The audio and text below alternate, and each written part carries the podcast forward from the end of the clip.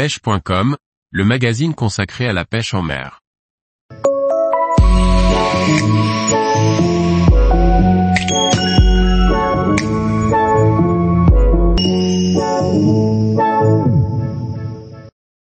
Journée mixte lagune et rivière, afin de trouver des picoques basses. Par Liquid Fishing. Pour cette troisième journée, on continue l'exploration des lagunes. Certaines lagunes sont assez faciles d'accès car elles sont connectées à la rivière.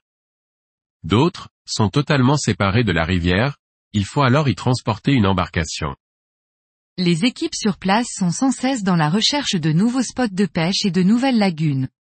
J'ai eu la chance d'aller pêcher sur une lagune qui venait tout juste d'être rendue accessible, nous sommes donc les premiers à la pêcher. Les équipes ont préparé l'accès à l'avance, en creusant un escalier à même la berge. La journée commence donc par le transport d'un bateau, sans son moteur, jusqu'à la lagune.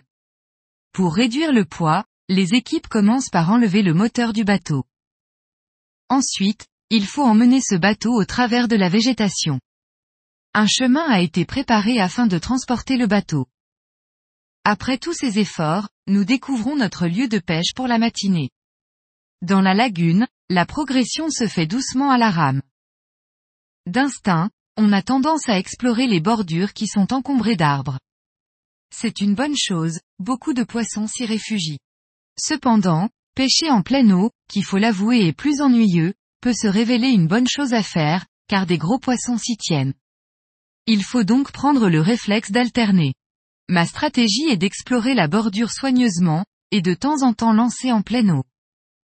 Malgré les espoirs portés sur cette lagune inexplorée et le travail des équipes pour s'y rendre, la pêche n'y a malheureusement pas été miraculeuse.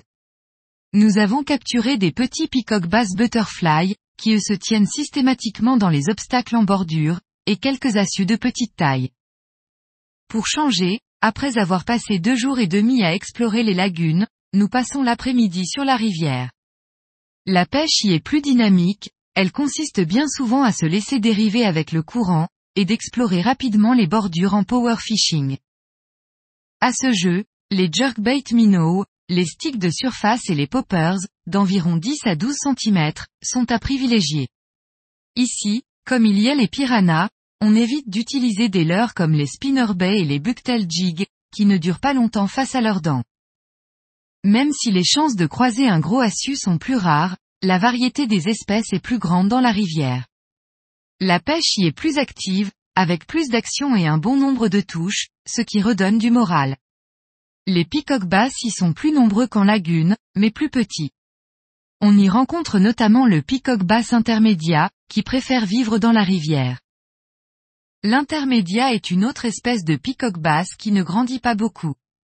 Elle peut faire jusqu'à 3 kg.